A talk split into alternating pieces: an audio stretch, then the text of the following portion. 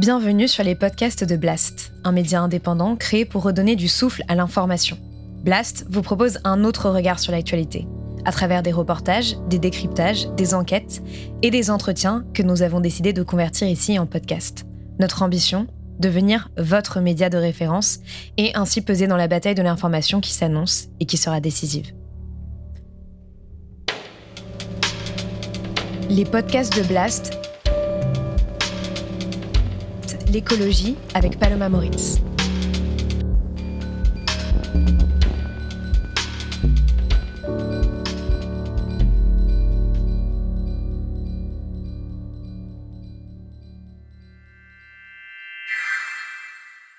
Est-ce que vous imaginiez faire tout ça enfant? Est-ce que vous imaginiez devenir la meilleure ennemie des banques? En fait, on considère qu'il faudrait interdire tout simplement les acteurs financiers privés à financer, à soutenir telle ou telle activité. Point. On interdit bien certains pesticides ou euh, euh, certains moteurs euh, pour l'industrie automobile, etc. Donc pourquoi en fait on n'aurait pas la même approche pour le secteur financier? Bonjour et bienvenue dans ce nouvel entretien de la rubrique écologie de Blast. Aujourd'hui, je suis avec Lucie Pinson. Bonjour, Lucie. Merci d'être euh, là. Euh, alors, on vous surnomme la meilleure ennemie des banques ou la décarboneuse de banques. Vous êtes lauréate du prix Goldman pour l'environnement, donc y a un peu l'équivalent du prix Nobel euh, de l'environnement. C'est un prix qui a été créé en 1989 et qui se présente comme la plus importante récompense au monde dédiée aux militants engagés pour la protection de l'environnement et de la planète. Vous êtes la quatrième en France à le recevoir. La dernière, c'était Claire Claire Nouvian. Euh, vous avez été décerné le 30 novembre 2020 pour avoir poussé euh, des dizaines d'acteurs financiers à se désinvestir du charbon. Vous travaillez depuis sept ans sur les liens entre finance et climat et vous êtes fondatrice et directrice générale de Reclaim Finance, qui a été créée en mars 2020, donc très récemment. Euh, l'objectif de Reclaim, c'est de limiter l'expansion des énergies fossiles nocives pour le climat en luttant contre leur financement, mais aussi de faire en sorte que la finance soit moins opaque parce que malheureusement, c'est devenu aujourd'hui un levier majeur pour transformer nos sociétés pour le pire ou pour le meilleur. Ma première question, euh, qui est euh, plus personnelle, c'est euh, est-ce que vous imaginiez faire tout ça enfant? Est-ce que vous imaginiez devenir la meilleure ennemie des banques? Du tout. du tout. Euh, enfant, je pensais surtout à jouer et à m'amuser. Mais euh, et puis euh, par la suite, euh, je m'orientais plus en vérité vers un, parcours dans des ONG de développement. J'ai eu un, temps, j'ai pensé à être diplomate avant de réaliser que ça serait parler au nom du au, nom du gouvernement, d'un gouvernement en particulier. Donc j'ai fait non, plus, absolument pas. Mais été surtout orientée du coup vers les causes causes sociales, défense des droits de l'homme, notamment parce que j'ai fait un parcours en Afrique du Sud. Mhm. Vous avez étudié là-bas? J'ai étudié pendant deux ans en Afrique du Sud. J'ai surtout retourné plusieurs fois par la suite. Euh, donc un pays extrêmement inégalitaire. Et donc en mon retour en France, j'avais qu'une idée, finir mes études euh, en France et une, fois décroché le master, repartir, euh, repartir en Afrique. Et puis finalement, j'ai fait mon stage de fin d'études à l'ETEC. Et là, ça a été le grand plongeon dans des mouvements sociaux parisiens, plutôt altermondialiste, voire très altermondialiste. Et j'étais notamment dans un comité en charge d'organiser les mobilisations de la société civile contre le G8 et le G20 qui se tenaient, euh, qui se tenaient en France. Euh, j'ai commencé à travailler sur des sujets qui étaient à l'agenda du G20, notamment le rôle de la spéculation sur les euh, marchés agricoles et donc leur impact sur la volatilité des prix sur les marchés agricoles. Et donc, pour la dire autrement, pourquoi spéculer en bourse peut avoir un impact sur l'impossibilité ou la possibilité de milliers de personnes à se nourrir. Et j'ai découvert vraiment les Amis de la Terre. Et euh, j'ai découvert notamment leur campagne sur euh, les banques françaises. Euh, et j'ai trouvé ça ultra malin, en fait, de s'attaquer à un problème via le levier financier, puisque les Amis de la Terre étaient pionniers sur son, et le sont toujours, hein, sur cette question-là, de la responsabilité des grandes banques françaises dans le dérèglement climatique. Et donc, j'ai décidé de travailler pour les Amis de la Terre. Je me suis mhm. entêtée et, et donc j'ai fini par intégrer l'association en 2013 au poste de chargé de campagne finance, finance privée. Vous êtes finalement, au fur, au fur et à mesure de votre parcours, vous êtes rendu compte que c'était un levier euh, énorme, les questions finance-climat, pour euh, participer à votre combat. Est-ce que vous pouvez nous dire en quoi est-ce que la finance aujourd'hui euh, est en grande partie responsable du, réchauffement climatique? En quoi est-ce que c'est clé, ces questions-là? Bah, La finance, elle est partout. la finance au sens très large, on pense souvent aux banques, mais il y a aussi les sociétés d'investissement et il y a aussi les sociétés d'assurance. Ce bâtiment, il a été assuré avant de pouvoir être financé. Et donc euh, aujourd'hui, le monde réel, il est façonné par euh, les acteurs financiers. Et bien entendu, du coup, une fois qu'on a compris ça, on comprend qu'il n'y aura pas de transition énergétique sans redirection de tous les services financiers d'un modèle carboné à un modèle décarboné. Et c'est malin de s'attaquer à la finance parce qu'on est dans un contexte d'urgence climatique. On n'a que 9 ans aujourd'hui pour radicalement changer la manière dont on consomme et on produit de l'énergie pour limiter le réchauffement à 1,5 degré. Et on a des milliers d'infrastructures mmh. déjà en opération qu'il va falloir fermer. Il va falloir fermer et dont il va falloir anticiper la fermeture pour pouvoir accompagner les salariés dans euh, cette transition-là. Et on a aussi des milliers de projets qui sont aujourd'hui sur la table et qu'il faut empêcher euh, de se développer. Et on n'a pas le temps, on n'a pas les ressources pour s'attaquer à tous ces projets, soit en développement, soit déjà en opération, un par un. Et finalement, quand on gratte, on va se rendre compte que tous ces projets-là, on va retrouver tout le temps plus ou moins les mêmes grandes banques au niveau international, et notamment nos banques françaises, puisqu'en mmh. France, on a le quatrième secteur bancaire le plus important au monde. Donc et le premier en Europe Enfin, et le premier euh, secteur le plus, euh, enfin, investisseur dans les énergies fossiles en Europe. Tout à fait. Euh, ça, c'était le chouette palmarès des banques françaises en 2020. Mmh. On pourra y, revenir. Et donc, ce que font BNP, Paribas, Crédit Agricole, Société Générale et Natixis comptent pour la transition énergétique au, niveau, au niveau international. Et on va retrouver la même chose côté, du côté des assurances. Le, côté des le secteur de l'assurance, un secteur extrêmement concentré et très peu d'assureurs au niveau international sont en capacité d'assurer les entreprises des énergies fossiles et leurs projets, que ce soit euh, des plateformes pétrolières, des centrales à charbon ou autres. Et parmi les 15 plus gros assureurs mmh. des énergies fossiles, on va retrouver AXA. Et comme les assureurs assurent des choses très risquées, des fois ils ont besoin de réassureurs. Et on a également en France un des réassureurs les plus importants au monde qui s'appelle SCORE. Et vice-versa, euh, euh, inversement, côté euh, gestion d'actifs, on va également avoir Amundi, qui va être un des plus gros gestionnaires d'actifs au monde, qui est dans le top 10 des plus gros investisseurs, alors que les neuf autres sont tous américains.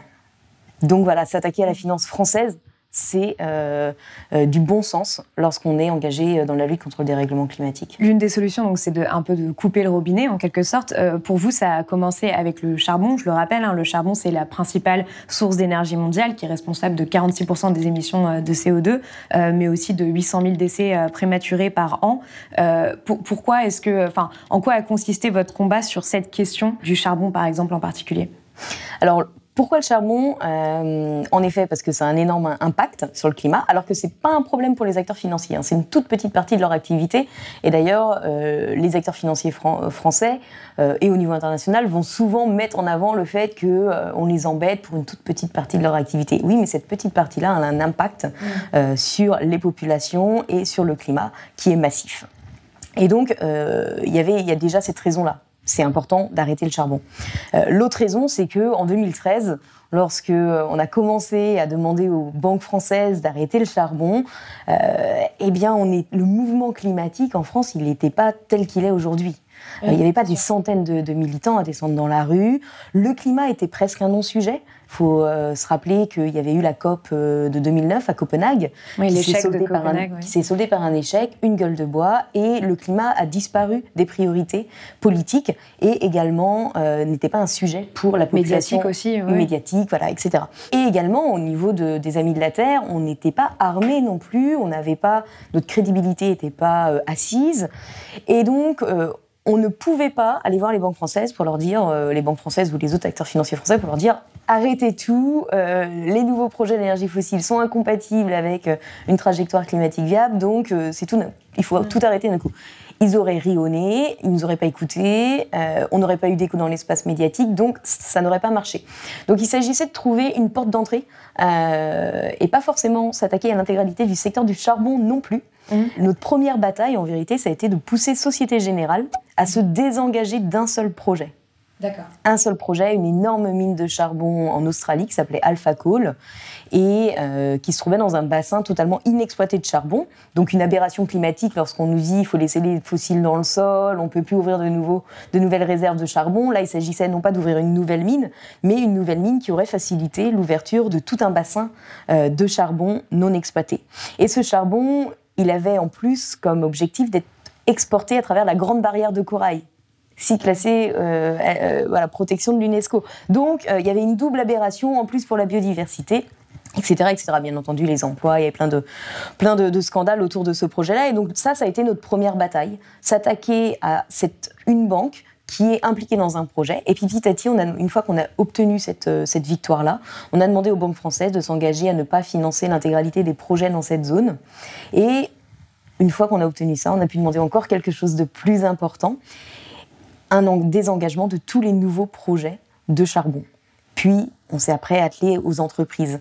Et ça, c'est vraiment important parce que, en fait, ce qui s'est opéré, c'est non seulement que nous, on s'est renforcé, le, on a renforcé le mouvement climat et on a assis une légitimité, euh, une, mm. légitimité, puis également renforcé le rapport de force en notre faveur. Mais ce qu'on a aussi fait, c'est qu'on a poussé les banques à reconnaître qu'elles ne pouvaient plus financer tous les projets qui leur étaient présentés, mais qu'elles devaient au contraire faire le tri entre les bons projets et les mauvais projets. Et juste obtenir cette prise de ce changement de paradigme, ce changement de paradigme au niveau des banques, mm. lorsque Crédit Agricole, en mai 2015, annonce j'arrête de financer toutes les nouvelles mines de charbon, bah, c'est un petit Big Bang quand même qui est en train de se passer. C'est qu'un acteur privé est en train de dire en fait, j'arrête tout, ça peut être rentable ou pas, je m'en fiche, j'arrête tout. Rentable, pas forcément sur la durée, mm. mais il y a de l'argent à se faire quand même sur euh, le moment. Et donc, ça, ça a aussi permis d'asseoir le sujet euh, de la responsabilité de la finance sur le climat. Et bien entendu, ça nous a permis après, par la suite, euh, de continuer euh, la bataille parce que après la COP 21, les banques françaises voulaient absolument dire non mais c'est bon, le charbon c'est fini, c'est derrière nous. nous on était bah non en fait. vous avez des politiques qui couvrent oui 10% de vos financements, ça c'est sûr, des critères qui vous permettent d'évaluer vos décisions de financement sur les 90% restants. Mais nous, ce qu'on veut, c'est que ces 90% restants, ils disparaissent. Et donc, euh, on a maintenu la pression euh, chaque année. Alors, quelles sont, quelles sont justement vos méthodes de façon générale depuis 7 ans Et on reviendra sur le cas particulier de Reclaim Finance, euh, mais pour vous faire entendre justement des acteurs financiers? Alors, après la COP, il nous a fallu vraiment nous former sur la réalité du secteur du charbon et sur les entreprises qui le constituent, de manière à être extrêmement prescripteur sur ce qu'on attendait des acteurs financiers français en termes de politique. Il ne s'agissait pas de dire, de lancer un anathème, vous êtes des pollueurs et arrêtez le charbon. Euh, il fallait être extrêmement prescriptif sur, on vous demande d'adopter tel et tel critère, euh, de les contrebalancer avec tel autre, de manière à souvent reproché au mouvement climat d'ailleurs parfois de, simplement dénoncer sans proposer de contre-proposition, d'avoir de, revendications claires. Voilà. Donc euh, nous, et en effet, ça se discute. Est-ce que c'est vraiment le rôle d'une ONG d'être prescripteur? Est-ce que ça doit, ça doit pas être le rôle du régulateur euh, euh, de faire ce travail euh, Peut-être, certainement, mais la réalité, qu'ils ne le font pas. Donc, on n'est pas dans une, on n'a pas le luxe d'attendre qu'ils le fassent. Encore une fois, euh, on est dans un contexte d'urgence. Donc on s'est mis au travail là-dessus. On a été aidé, bien entendu, on travaille en réseau. Donc on a été aidé par notre partenaire allemand qui s'appelle Urgewald, qui a fait un boulot euh, euh, fantastique d'analyse de, l'intégralité du secteur du charbon. Et ça, ça nous a permis de comprendre exactement quelle entreprise faisait quoi dans le secteur du charbon, d'aller voir les acteurs financiers et leur dire c'est ça qu'il faut faire. Et lorsqu'on leur dit c'est ça qu'il faut faire, on leur présente pas mal d'arguments. Non seulement on a les, les solutions, mais il faut expliquer pourquoi adopter ces solutions, les mettre en place. Et donc là, on, va on, peut utiliser l'argument financier. Euh, c'est, on va dire, la cerise sur le gâteau. Malheureusement, il y a encore beaucoup d'argent à faire à financer la destruction de la planète. Donc, l'argument financier n'est pas notre premier argument. Notre premier argument est de leur rappeler déjà euh, la réalité des impacts de leurs activités. Parce que c'est aussi notre boulot de faire en sorte que cette finance qui est complètement déshumanisée, dépolitisée, se repolitise. Et ça fonctionne, ça? Alors, ça fonctionne pour, en tout cas, capter l'attention des personnes qu'on a en face de nous parce mm. que ça reste des hommes, oui, C'est d'abord un lien humain et de rappeler euh, les, conséquences derrière les chiffres. Euh. Sachant qu'on parle à des mastodontes. Hein. BNP, c'est une des plus grandes banques au monde, qui est active dans plein de pays. Euh, nous, on parle à quelques personnes à l'intérieur de BNP. Si ces personnes-là sont pas convaincues qu'elles doivent faire monter le sujet en interne, en fait, on ne on, peut rien faire. Mm. Donc, il nous faut déjà capter l'attention des personnes en face de nous et les pousser à faire quelque chose, à se saisir de cette, du dossier. Mais lorsqu'on leur présente les impacts de leurs activités, c'est pas seulement pour les convaincre, c'est également pour leur présenter les risques d'avoir l'histoire de leur hypocrisie en matière climatique déballée publiquement, bien mmh. entendu. Oui, parce que le dialogue, aussi. Voilà, le dialogue, il tient un certain temps. Et nous, c'est vrai qu'on lance pas de campagne publique sans avoir d'abord discuté. Non seulement parce qu'on considère que c'est euh, euh, meilleur pour pérenniser la relation sur le long terme, mais c'est également parce qu'on a autre chose à faire en fait que lancer des campagnes publiques et mettre des militants dans la rue. Donc en fait, si des, si des petites victoires peuvent être arrachées par la négociation et par peut-être, et on peut mettre ce mot-là, la menace d'un lancement d'une campagne publique, et eh ben tant mieux en fait. Ça nous est arrivé euh, en 2015, je me souviens, après que Crédit Agricole ait euh, décidé d'arrêter les mines de charbon. Et ben la question qu'on s'est posée, c'est euh, et maintenant on fait quoi? Et beaucoup auraient, se seraient dit bon bah je vais aller demander à BNP de faire la même chose. Et en fait non, on a demandé, on a lancé une campagne publique contre Crédit Agricole, qui était pourtant la meilleure banque au monde sur le sujet du charbon, pour lui demander bah, arrêter également les centrales et on a pointé son hypocrisie parce que la banque était impliquée dans un projet de centrale à charbon en Croatie. Et à ce moment-là, en fait, on a écrit un rapport, on l'a envoyé à la banque, on lui a dit bah, vous avez deux mois pour prendre un engagement. Si vous ne prenez pas d'engagement, le rapport il deviendra public. Mm. Et en effet, la banque aurait bougé, bah, on aurait déchiré le rapport, on aurait travaillé un peu pour rien, mais pas pour rien, vu que finalement on aurait, euh, on aurait eu le résultat.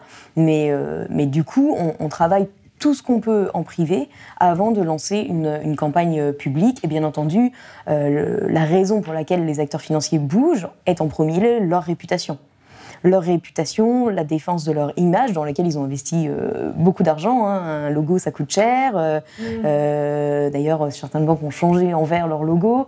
les spots publicitaires, etc.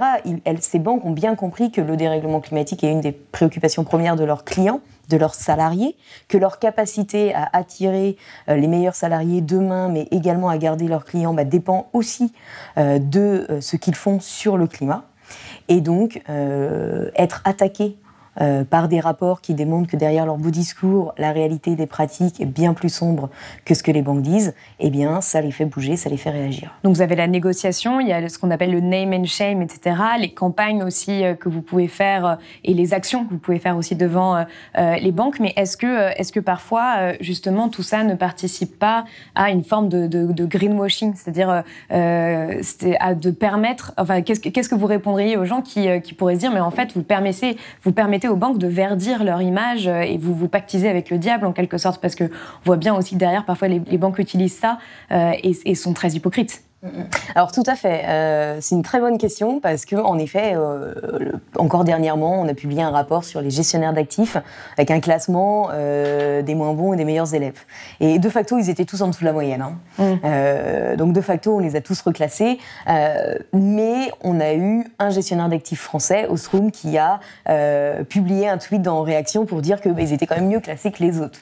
Mm. Et en effet, du coup, on participe aussi à ce greenwashing-là.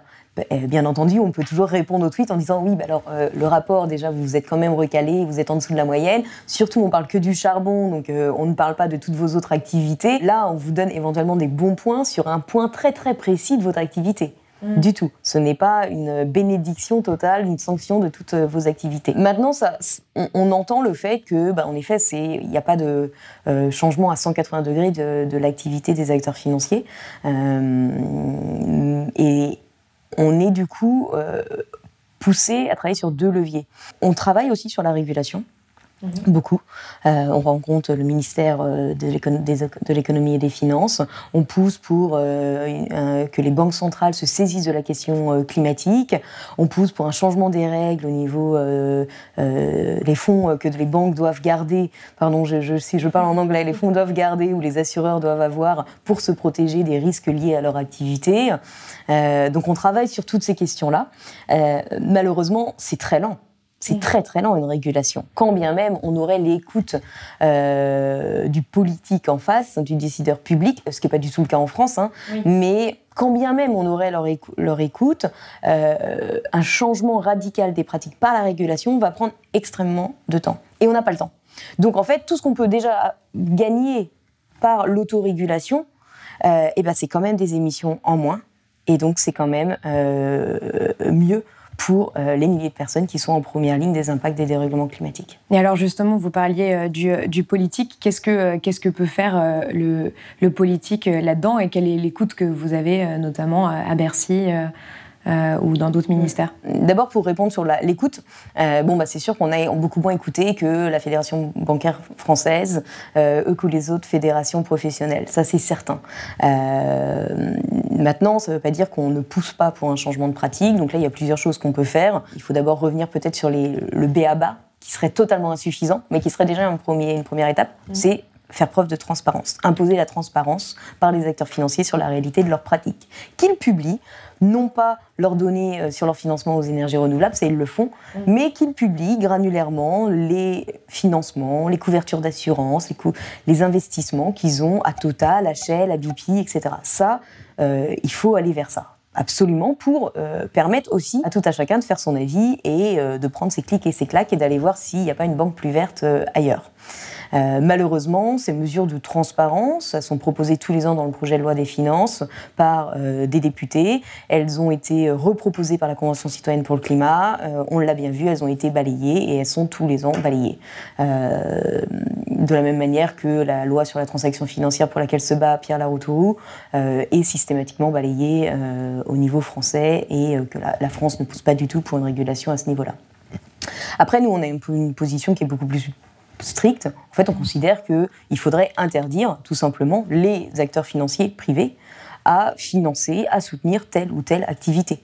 Point on interdit bien certains pesticides ou euh, euh, certains moteurs euh, pour l'industrie automobile, etc. Donc pourquoi en fait on n'aurait pas la même approche pour le secteur financier?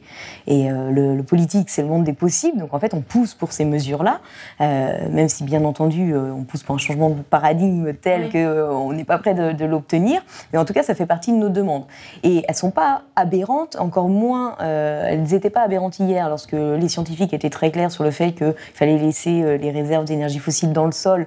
Et donc, il est inadmissible aujourd'hui que nos banques continuent de financer euh, l'ouverture de nouveaux projets euh, pétroliers et gaziers, mais elles sont encore moins aberrantes aujourd'hui, alors que même l'AIE, l'Agence internationale de l'énergie, a publié oui, un, rapport, un, euh, scénario climat pour l'atteinte de la neutralité carbone, et l'AIE, qui était pourtant le premier défenseur... Comme, comme, une agence révolutionnaire sur les questions climatiques. Du tout, l'AIE, c'est quand mm. même une agence qui a toujours défendu les énergies fossiles, l'augmentation de la production énergétique, l'ouverture de nouvelles réserves, et là, dans son scénario pour l'atteinte de la neutralité carbone, l'AIE dit de manière ultra limpide, il faut arrêter tout nouveau projet pétrolier et gazier. Donc en fait, aujourd'hui, on pourrait mettre les banques hors la loi lorsque Crédit Agricole, qui a versé 7 milliards d'euros à, Total depuis que la COP, euh, la, COP depuis la COP 21, depuis l'adoption de l'accord mm. de Paris, eh ben on pourrait considérer que ces financements-là sont illégaux tant que Total euh, s'entête dans sa stratégie de croissance de sa production d'hydrocarbures. Donc ça passerait par quoi? Par des sanctions financières? Par, euh, Ça pourrait passer par des sanctions financières, ça pourrait passer par une interdiction euh, toute bête hein, déjà. Euh, mais les sanctions financières, elles sont intéressantes et on les pousse notamment pour les politiques adoptées par le secteur sur le secteur du charbon. Parce qu'il faut revenir à ce qui s'est passé. il y a eu une pression qui a été mise, il y a eu une pression, il faut reconnaître, il y a eu une pression de la part de Bercy et des ONG et des régulateurs sur les acteurs financiers privés ces deux dernières années pour qu'ils adoptent des politiques de sortie du secteur du charbon. Mm. Et ça, c'est notamment à partir de 2018 où Bruno Le Maire, au Climate Finance Day, Bruno Le Maire a appelé, euh, a fait semblant de découvrir le problème des banques françaises qui finalement n'auraient pas arrêté de soutenir le secteur du charbon comme elles, elles le disent depuis euh, la COP 21. Et donc Bruno Le Maire, euh, obligé de réagir par la publication d'un rapport d'Oxfam et des Amis de la Terre, en amont de cette grande messe médiatique de la finance verte, eh bien, est obligé de dire c'est inadmissible, je vous demande à tous euh, d'arrêter le charbon immédiatement, sinon je vais vous y contraindre. Ça, c'était intéressant. Je vais vous y contraindre. Bon, bien entendu, euh, Bruno Le Maire est vite revenu sur sa, sur sa promesse de, contrainte. Euh, et aujourd'hui, on voit bien, de, enfin, deux ans après, il y a eu un autre Climate Finance où Bruno Le Maire a tout dit. On voit qu'il a tout compris. Il reconnaît que certains ont fait des efforts, mais il dit bon, les politiques sont lacunaires, sont pas appliquées de manière homogène à toutes les activités. Certains n'ont vraiment pas du tout joué le jeu mais il n'y a aucune menace de sanction. Aucune menace de sanction, alors que là, on pourrait penser que tous les acteurs qui n'ont pas donné suite à cette demande-là et qui pourtant publiquement peuvent dire Moi, je suis sorti du charbon, eh bien, soient pénalisés euh, par euh, une amende euh, sur leur chiffre d'affaires, par exemple, proportionnelle à un enfin, liée à un pourcentage de leur chiffre d'affaires. On pourrait penser aussi à des régulations par, par l'AMF sur les publicités mensongères de certains acteurs financiers qui euh, prétendent qu'investir dans tel ou tel fonds, euh, on sauve le monde, euh, on est acteur de la transition énergétique, etc., sans preuve possible de, ce propos-là, bon là, on pourrait penser également une régulation et une sanction à ce niveau-là. après, il y a plein de choses qui sont possibles au niveau des politiques prudentielles pour obliger, j'en parlais tout à l'heure, pour obliger les banques à avoir plus de fonds propres pour pouvoir se couvrir des risques liés aux actifs euh, dans leur portefeuille, des actifs qui demain pourraient totalement perdre leur valeur s'il y avait des vraies régulations pour une transition euh, vers un, euh, sur une trajectoire 1,5 degré. Et donc là, on les obligerait à avoir beaucoup plus de fonds propres. Et donc, bien entendu, ça les dissuaderait de continuer de financer des énergies fossiles. Si à chaque fois qu'ils financent des énergies fossiles, ils sont obligés de mettre beaucoup plus d'argent de, de, côté. Et enfin, on peut également penser aux banques centrales qui euh, sont vraiment venus à l'aide de l'économie pendant la crise du, euh, Covid, mais qui le font de, manière totalement aveugle. Encore une fois, appel à une relance verte, et dans le même temps, la BCE a acheté euh, pour des milliers d'actions et sans aucune condition environnementale et de facto son programme de rachat d'actifs, son programme de refinancement bénéficie aux entreprises euh, les plus polluantes. Oui, c'est justement là où je voulais en venir, c'est qu'il y, a, quand même quelque chose d'assez décourageant sur ce, combat, parce qu'on a, un peu l'impression que les choses ne, bougent pas. Euh, c'est notamment euh, ce que montre le récent rapport de Oxfam et des Amis de la Terre, qui montre que bah, les banques françaises ont augmenté leur investissement de 22% entre 2019 et 2020 aux entreprises de l'énergie fossile. il est un peu loin le, le monde d'après dont, on, dont on parle, ou, ou en tout cas le, la réussite sur ces combats-là Comment, comment est-ce que vous, vous réagissez à ça euh, euh, et, à, justement en fait, ce manque d'évolution dans les dernières années? Bah, on voit qu'il reste absolument tout à faire pour le pétrole et le gaz. Euh, pour, les banques françaises ne sont pas celles qui ont moins fait sur le charbon. Et d'ailleurs, c'est intéressant parce que sur le charbon, on voit que les banques françaises ont réussi à changer de paradigme. c'est AXA qui avait commencé, et puis les banques françaises ont aussi sont mises après, à arrêter de financer les entreprises sous prétexte qu'elles développent où elle planifie le développement de nouveaux projets charbon qui sont incompatibles avec le budget, le budget carbone. Et ça, cette approche, il faut absolument l'appliquer au secteur pétrolier et gazier, parce que ce qu'on voit, euh, les données euh, publiées par Oxfam et euh, les Amis de la Terre, en fait, sont totalement alignées avec les résultats d'un outil qu'on a publié la semaine dernière, qui s'appelle le scan de la finance fossile, où on a passé au crible l'intégralité des politiques adoptées par les acteurs financiers sur le secteur pétrolier et gazier. Et on voit que beaucoup d'acteurs n'ont pas de politique. Quand il y a des politiques, les politiques sont extrêmement lacunaires et justement ne touchent pas les entreprises comme les majeures pétrolières et gazières qui sont très très diversifiées et qui du coup ne sont pas exclues par des politiques qui finalement n'excluent que les entreprises qui ont une très très large part d'activité dans les sables bitumineux ici ou en articles là ou dans les gaz et pétrole de schiste. Avec du coup des aberrations, on voit que BNP Paribas, c'est la banque qui en 2017 a adopté une politique euh, qui est reconnue comme étant une des plus ambitieuses. Euh, ça en dit long après lorsqu'on voit les chiffres, mais une des plus ambitieuses sur le papier, sur le secteur des gaz et pétrole de schiste, puisqu'elle couvre à la fois la production et, contrairement aux autres banques françaises, elle couvre également les transports et les terminaux d'exportation de gaz naturel liquéfié. Et les entreprises qui sont derrière ces, euh, ces entreprises. Mais les entreprises qui ont une large part de leur activité dans ces secteurs-là. Et de facto, des entreprises comme Shell, comme BP, passe à la trappe de la politique de BNP Paribas. Et de facto, BNP Paribas est celle qui a augmenté le plus entre 2019 et 2020 ses financements au secteur des gaz et pétrole de schiste, pas seulement au niveau français, mais au niveau international. Donc là, on a un énorme problème qui est euh, les politiques sont euh, du pipeau, du greenwashing, elles sont totalement inefficaces. Et la triste nouvelle, c'est que les banques françaises le savent. C'est que c'est pas nouveau. Euh, on leur a dit depuis, depuis très longtemps. Euh, et malheureusement, elles tardent à appliquer la même logique euh, qu'elles ont pu appliquer sur le secteur du, du charbon. Et ce problème-là, finalement, on va le retrouver aussi au niveau des banques centrales et au niveau d'autres acteurs financiers qui, lorsqu'ils ils ont commencé à se saisir de la question climatique, c'était une logique vraiment de protection. comment il y a un risque climatique qui arrive, qui se développe et qui va nous impacter, nous, acteurs financiers. Euh, qui va impacter notre rentabilité. Et donc, finalement, dans une logique de gestion du risque, on va exclure les entreprises qui sont très exposées aux secteurs les plus polluants.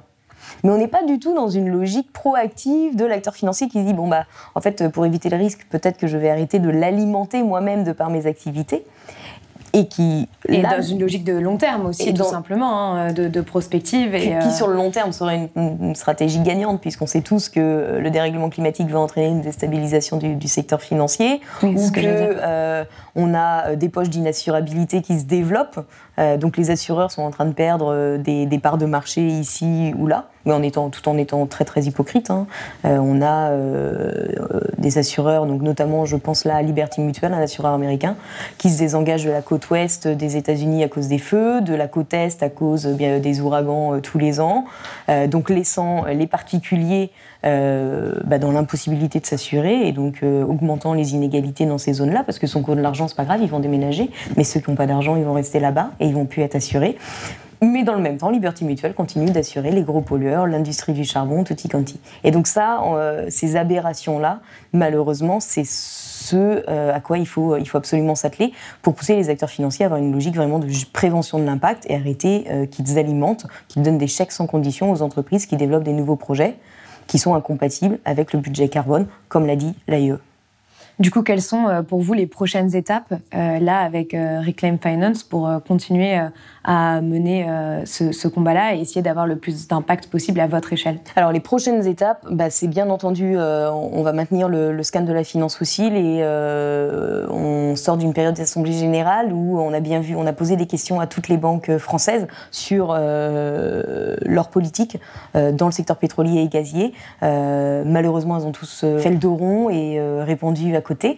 donc on va intensifier la pression sur, sur ces acteurs-là pour les pousser d'ici la fin de l'année à avoir des politiques euh, plus ambitieuses sur euh, les secteurs les plus risqués, euh, donc les gaz de schiste, bitumineux et, l'Arctique, mais pour les pousser à avoir une logique d'exclusion des entreprises qui s'y développent. Mmh. Et donc là, on a tous les yeux, nos yeux sont tournés sur l'AG de Total. Et qui se tient à quelle date?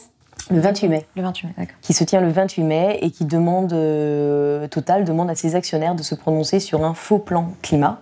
Et bien, bien entendu, là, on est en train de mettre les bouchées doubles pour appeler les actionnaires à voter contre le plan climat de Total, puisque voter pour serait euh, valider la stratégie d'expansion dans euh, la production d'hydrocarbures de la major pétrolière et gazière euh, française.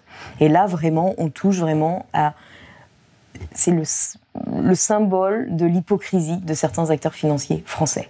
On a des acteurs financiers français, pour pas les nommer notamment AXA, qui fait partie de toutes les coalitions qui se disent engagées pour l'atteinte de la neutralité carbone.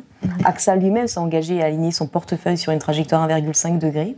À moins d'être doté d'une baguette magique, il ne sera pas possible pour AXA de d'atteindre ces objectifs-là si les entreprises de son portefeuille, dont fait partie Total, ne s'aligne pas sur ses objectifs. Or, encore une fois, l'AIE a été très claire. Atteindre de la neutralité carbone, ça veut dire plus de nouveaux projets pétroliers et gaziers. Or, Total se développe euh, en Afrique, est en train d'ouvrir un nouveau bassin pétrolier, euh, projet Tilanga, avec le plus long pipeline ICOP, euh, qui lui vaut d'ailleurs d'être poursuivi par, en France par par l'association Survie, les Amis de la Terre. Euh, Total, c'est aussi cinq projets en, Arctique euh, et c'est une hausse de 50% de sa production d'hydrocarbures entre 2015 et 2030. Donc on n'est pas du tout avec une entreprise qui est en train de s'aligner et pourtant AXA l'année dernière a voté contre une résolution euh, externe d'actionnaires qui demandait à Total justement de faire plus d'efforts et de s'aligner et il est fort probable que AXA, comme Amundi et comme beaucoup d'autres actionnaires français, votent pour ce faux plan climat de Total au motif qu'il y aurait marqué climat dessus. Et alors justement, euh, c'est quelque chose qu'on n'a pas encore évoqué. Euh, il y, a quand même un sentiment d'impuissance euh, quand, on vous écoute. les, personnes, les citoyens, les citoyennes à l'échelle individuelle peuvent pas forcément faire grand-chose, mais qu'est-ce que, enfin en tout cas, y changer grand-chose, avoir un impact énorme sur, ce que vous racontez. Mais qu'est-ce que qu'est-ce qu'une personne comme ça qui nous écoute peut faire à son échelle déjà pour que son argent n'aille pas financer des, projets ultra polluants ou justement des projets d'investissement dans les énergies fossiles? On a plein d'alternatives aujourd'hui qui se développent, c'est assez, euh, assez passionnant. Il y a des néobanques qui se développent, notamment Helios, qui promet un modèle, un modèle de financement sans énergie fossile. On a également des acteurs historiques, hein, comme Crédit Coopératif, qui est quand même de très loin bien meilleur que, que les BNP, enfin on peut même pas les comparer. on a aussi donc, donc cette possibilité de mettre son argent sur un compte courant. La nef, j'y allais pour l'épargne. Mm. Parce que pour les comptes courants, du coup, il y a Helios, il y a le crédit coopératif. Dans une certaine mesure, il y aurait même la banque postale. Euh, pour l'épargne, il y a euh, la possibilité de contribuer au développement de projets euh, sociaux, culturels, bons pour l'environnement, en mettant son argent sur les, comptes à terme de la nef. Nef ne fait que de l'épargne, mais euh, ses, euh, livrets sont, euh, sont, excellents.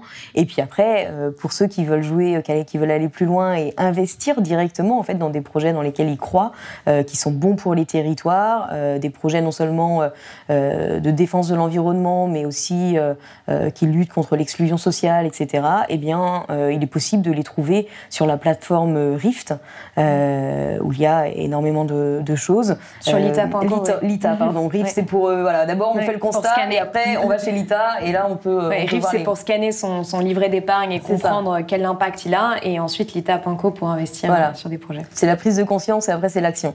Euh, et donc oui, voilà, sur l'ITA il y a plein de choses. Vous pouvez notamment mettre votre argent à énergie partagée euh, pour soutenir le développement d'énergie renouvelable citoyenne, c'est important en France. donc ça, il y a toutes ces choses-là qui sont disponibles dès maintenant. Par, contre, il faut être très très clair, ça ne va pas suffire. Bien sûr. Euh, être l'écolo parfait euh, le dimanche, c'est très bien. Euh, il faut le faire. ça inspire d'autres personnes à côté. Ça a un impact quand même. Ça envoie des signaux très très forts aux acteurs mainstream du marché sur le fait qu'ils doivent changer. Par contre, toujours avoir en tête contexte d'urgence climatique, ceux qui font la transition et qui vont euh, décider ou non de notre capacité à tenir l'objectif 1,5 degré ou même 2 degrés, ce sont les grosses institutions financières. Ce sont les BNP, c'est les Amundi, c'est les AXA. Et donc là, il faut euh, bah, soutenir euh, des associations qui se battent au jour le jour sur ces sujets-là. Reclaim Finance, les Amis de la Terre. Il faut soutenir les médias qui en parlent, comme Blast. il faut également et soutenir, ça peut être plusieurs choses. Hein. Ça peut être à la fois déjà devenir bénévole, devenir bénévole on, a, on, recherche beaucoup de bénévoles. Euh, euh, alors, c'est pas toujours très drôle, hein, euh, notre travail, mais on recherche des bénévoles. On peut, vous pouvez nous suivre sur les réseaux sociaux et nous soutenir lorsqu'on on, diffuse de l'information ou signer une pétition. Ça compte, ces choses-là. on pense que c'est un peu, un, peu, c'est un peu usité comme mode de mobilisation, mais les pétitions, ça reste des, des modes d'action intéressants. et puis, bien entendu, soutenir les mobilisations citoyennes. Alors là, c'est pas chez Reclaim Finance que ça se passe. Euh, mais euh, c'est euh, chez d'autres associations qui sont affiliées aux Amis de la Terre, comme Reclaim Finance. Rejoignez Alternativa, rejoignez ANV COP21 et, et participez aussi à la, désobéissance civile, qui est une stratégie extrêmement complémentaire à tout le travail qu'on peut mener à Reclaim Finance et sans laquelle on ne pourrait pas avancer. Alors justement, j'ai une, dernière question. J'aimerais vous demander du coup, quel est votre objectif à long terme et comment est-ce que euh, quel, est votre monde idéal, euh, c'est-à-dire euh, voilà en 2050, donc c'est l'objectif neutralité carbone en 2050. pour vous, sur vos questions, à quoi pourrait ressembler le monde idéal en 2050 Alors, j'ai pas de, monde idéal. Moi, je suis très tournée vers l'urgence et l'action immédiate pour déjà éviter les voilà de, casser trop d'œufs. mais idéalement, c'est sûr que bah, c'est un monde résilient déjà. Sans fermeture de frontières. Euh, ça, c'est vraiment la chose qui me mobilise le plus, c'est que euh, le dérèglement climatique, ça va être d'une violence sociale et humaine euh, effroyable et, et, ça je souhaite l'empêcher euh, absolument. Euh, donc ça serait un monde plus plus humain plus solidaire. Ça c'est ça peut peut-être nier de le dire mais, en tout cas c'est voilà si on n'a pas ces idéaux là et ces objectifs bah, on, on arrête tout. Maintenant, euh, il faut bien avoir en tête que euh, c'est pas du noir et blanc. En fait, on va pas forcément y arriver, et c'est pas grave. En fait, euh, il faut quand même se donner, se, saisir des sujets et faire tout ce qu'on peut pour limiter la casse, parce que ce sera toujours mieux. On n'a pas le luxe, encore une fois, d'attendre mm. une révolution, un grand soir. oui, c'est ce que disent beaucoup. Chaque demi degré compte, et donc chaque petite victoire qui mène compte. C'est ça. Voilà, et, ça nous rapproche de l'objectif. Alors oui, c'est pas assez. Euh, oui, il y a des profiteurs à côté, mais il faut quand même euh, aller euh, aller vers ça. Et donc vraiment garder en tête ces idéaux pour lesquels on, se bat. voilà, comme petite étoile qui nous guide. Qu'est-ce qui vous rend optimiste aujourd'hui? Bah, ce qui me rend optimiste, c'est quand même qu'on arrive à faire euh, bouger, euh, bouger les choses. Donc, euh, donc voilà, c'est sûr qu'en 2013, on m'aurait dit qu'on on aurait poussé tout le secteur français et avoir un impact sur d'autres acteurs financiers au niveau international sur le secteur du charbon. Eh ben, j'y aurais pas cru. L'annonce de l'AIE, il y a deux jours, qui reconnaît noir sur blanc qu'il faut arrêter les projets pétroliers et gaziers, ça, c'est des, des excellentes nouvelles. Ça veut dire quand même qu'on est capable de faire changer même les plus vieux dinosaures mmh. des énergies fossiles pour les ramener à la réalité. Et puis, bien entendu, lorsqu'on regarde les mobilisations citoyennes en France, euh, il y a des centaines de, de, citoyens qui descendent dans la rue. On n'était pas là en 2013 et ça, c'est également une énorme victoire. Est-ce que euh, si vous aviez une œuvre à recommander, euh, vous vous dites, si tout le monde l'avait lu, vu, entendu, le monde irait mieux ou un peu mieux, qu'est-ce que ce serait? Alors, je ne vais pas parler d'une œuvre qui est sortie, mais en fait, une qui va sortir bientôt. Euh, Alain Grandjean, qui travaille beaucoup sur la finance et le climat, vient bientôt publier un, livre. Je n'ai pas le nom. D'accord. Euh, Donc, le prochain livre d'Alain Grandjean. Mais le prochain livre On le mettra en lien de, euh, de l'entretien. Voilà. Merci beaucoup, Lucie Pinson, d'être venue sur euh, le plateau de Blast. Si vous avez aimé ce podcast, s'il vous a été utile, n'oubliez pas de nous mettre des étoiles ou de le partager autour de vous sur vos réseaux sociaux. Blast est un média indépendant, et si tous nos contenus sont en accès libre, c'est grâce au soutien financier de nos blasters et abonnés. Pour nous soutenir, faites un nom unique ou mensuel et rendez-vous sur blast-info.fr. Blast, c'est aussi une web télé disponible sur YouTube et Peertube et présente sur tous les réseaux sociaux. Alors suivez-nous et pour ne rien rater de nos contenus, abonnez-vous sur notre chaîne YouTube.